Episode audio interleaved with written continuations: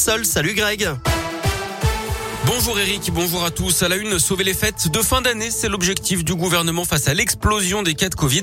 De nouvelles mesures seront annoncées à midi et demi tout à l'heure par Olivier Véran, le ministre de la Santé, qui va tenir un point presse.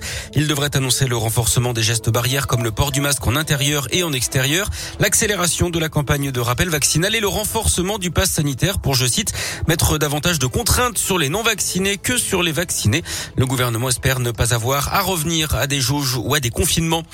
Un drame au large de Calais, dans la Manche, au moins 27 migrants sont décédés hier dans le naufrage de leur embarcation. Les victimes tentaient de rejoindre l'Angleterre. Emmanuel Macron a assuré que la France ne laisserait pas la Manche, je cite, devenir un cimetière. Quatre suspects ont été interpellés. Une réunion de crise a lieu ce matin à Matignon. Des collectifs d'habitants du centre-ville de Lyon déboutés par la justice. Ces associations qui regroupent des centaines de riverains avaient assigné la mairie et la préfecture pour non-respect de la tranquillité et de la sécurité publique, notamment à cause des rodéos et des nuisances nocturnes. Du foot avec la Ligue des Champions, le PSG battu mais qualifié pour les huitièmes de finale hier soir.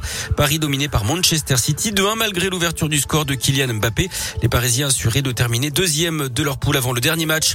En basket, la victoire des Lyons en Slovaquie. Les filles de Lasvel ont battu celle de Rosenberg 77 à 60 en Eurocoupe. Elles restent premières de leur poule.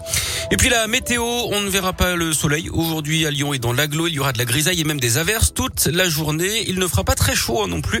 2 à 3 degrés ce matin à Lyon, pas plus de 5 à 6 degrés cet après-midi pour les maximales.